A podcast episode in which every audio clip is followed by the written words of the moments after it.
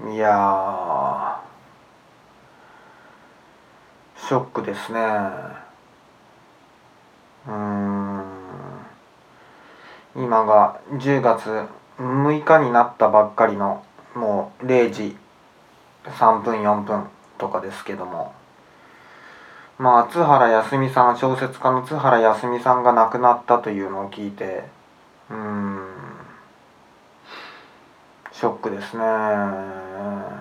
ちょっと前にまあ知ったんですけどだんだんやっぱりずしんと自分の中でその重みが広がってきたという感じがしますね。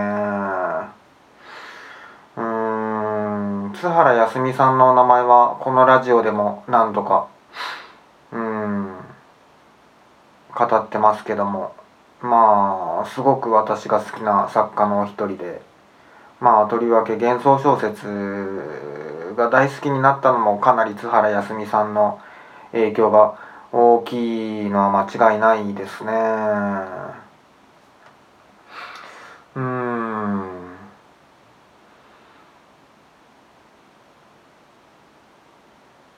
ちょっとなぜ今このラジオを私が取り出したのかこのタイミングで撮るつもりなんか全くなかったんですけどだんだん自分の中にこうその重みが伝わ広がってくるのに従ってなんとなくその自分が今どのように心が揺れたかっていうのを保存しておきたいなと思ったっていうのが理由があるかもしれないです。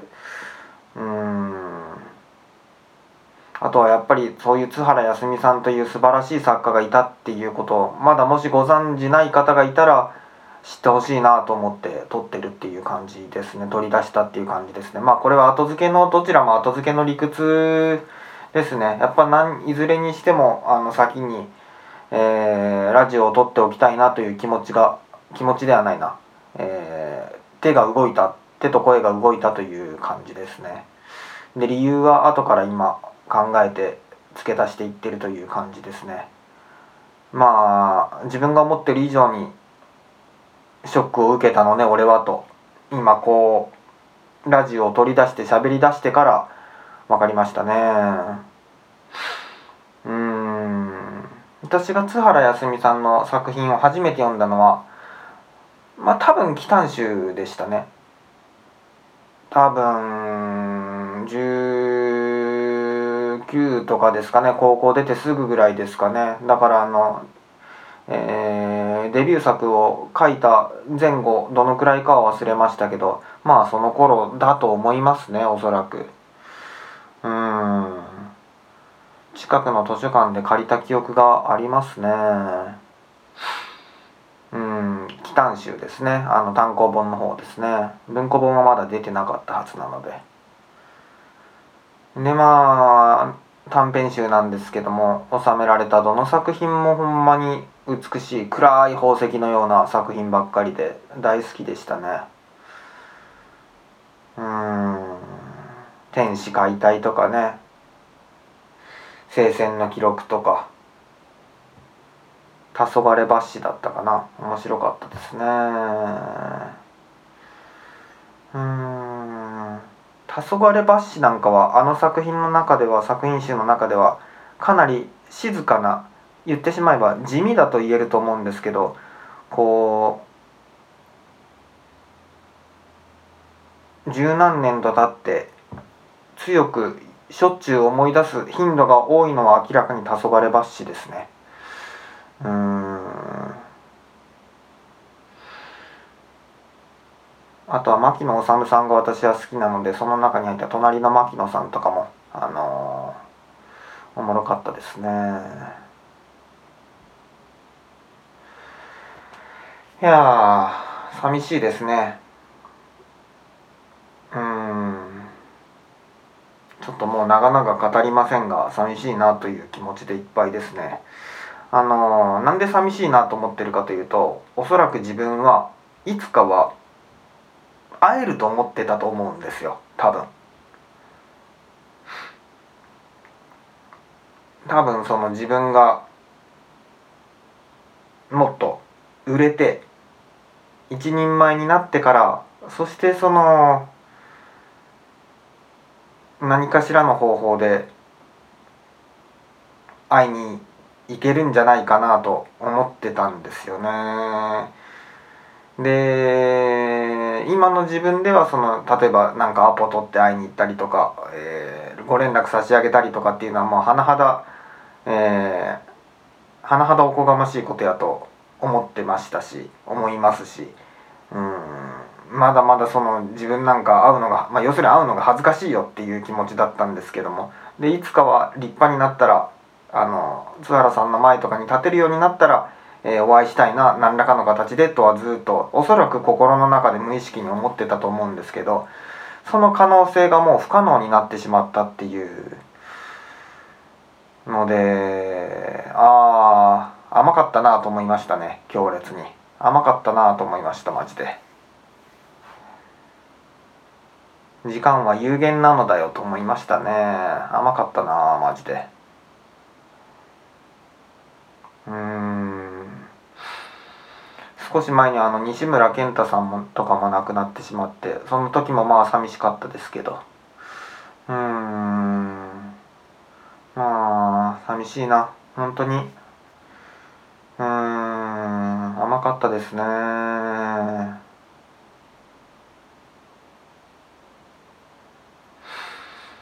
うん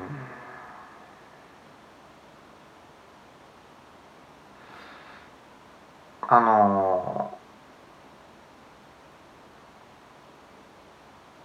ちょっともうしみじみと会いたいと思ってる人には会おうと思いましたね。会おうというかうん。いやでもまあ正直な言い方をすれば会おうっていう感じですかね。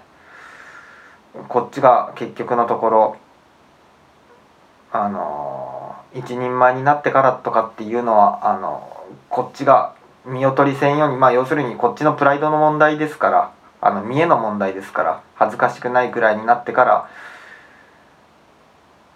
アプローチしようとかまあアプローチしようって下品な言い方やけどうん。でもアクションを起こそうと思いましたね。あうまく言えないな。ちょっとうまく言えないですね。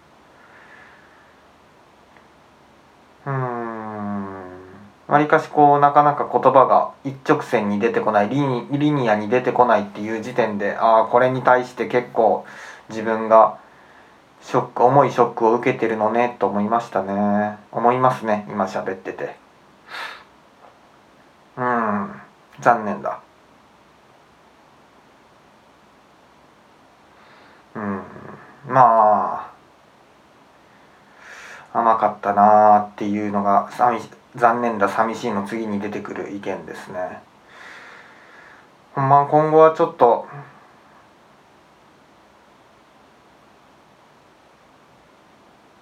うんお会いしたい方には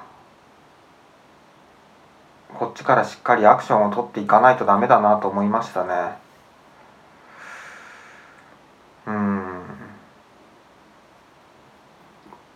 会うのレベルこそあのあれですけどうん。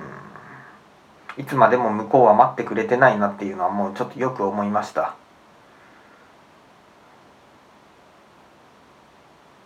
うんですね。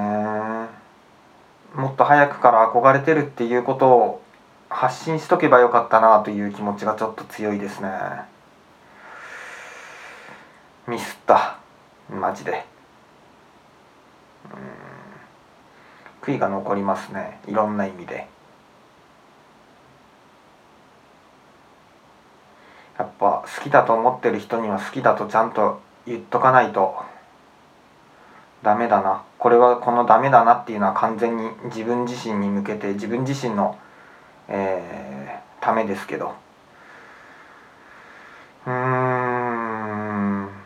本当に素晴らしい作家さんなんでもし読まれたことがない方は是非とも読んでほしいですね。この発言ももっと早くしときたかったですね。いや。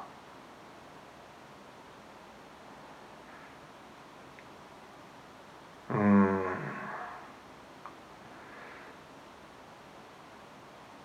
なので今後自分が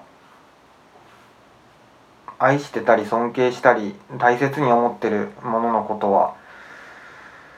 うーん。そしてそれを伝えよう伝えたいと思ってる場合はもう早急に伝えたいしアクションを起こしたいなと本当に今回のことでちょっと強く思いましたね。それに見合うだけの男になってやるんだいとかっていうのはマジでこっちのこっちの理屈なので、えー、こっちがダサく見られないための理屈であり武装なのでそれはマジでしょうもないですね。うん。いかにこちらが何者でもなくても好きなものや憧れてるものへの愛はきちんときちんとやないな。表明してた方が幸せですね。まあそんな感じでございますね。うんうんそうね。俺はまあそその考えに至りたかったんですね。この今回のこの10分15分ぐらいの録音を通じて。そう思いますね。なんでまあ以後はえー、もう遠慮せずに愛する者のことは愛しているのだということを遠慮せずに伝えていきたいなと思いますね。うんおこがましい恥ずかしいとかそういう気持ちはもう放り捨ててですね。まあそんな感じですのであの津原康美さんの作品をまだ読まれてない方はまあ是非とも読んでみていただきたいですね。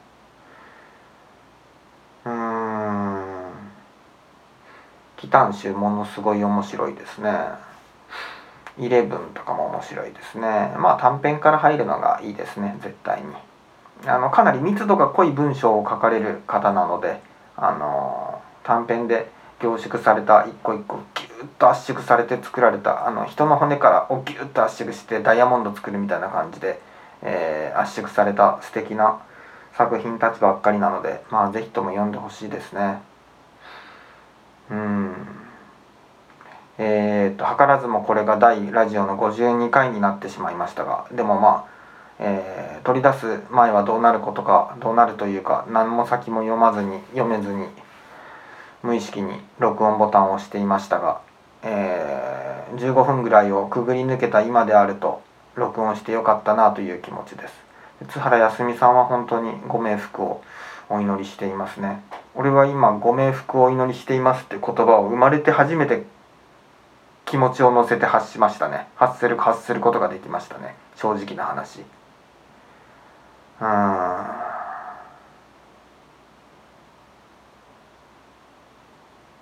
大切な人だったんだなというのが分かりましたね。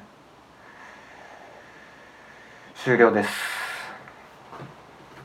えー、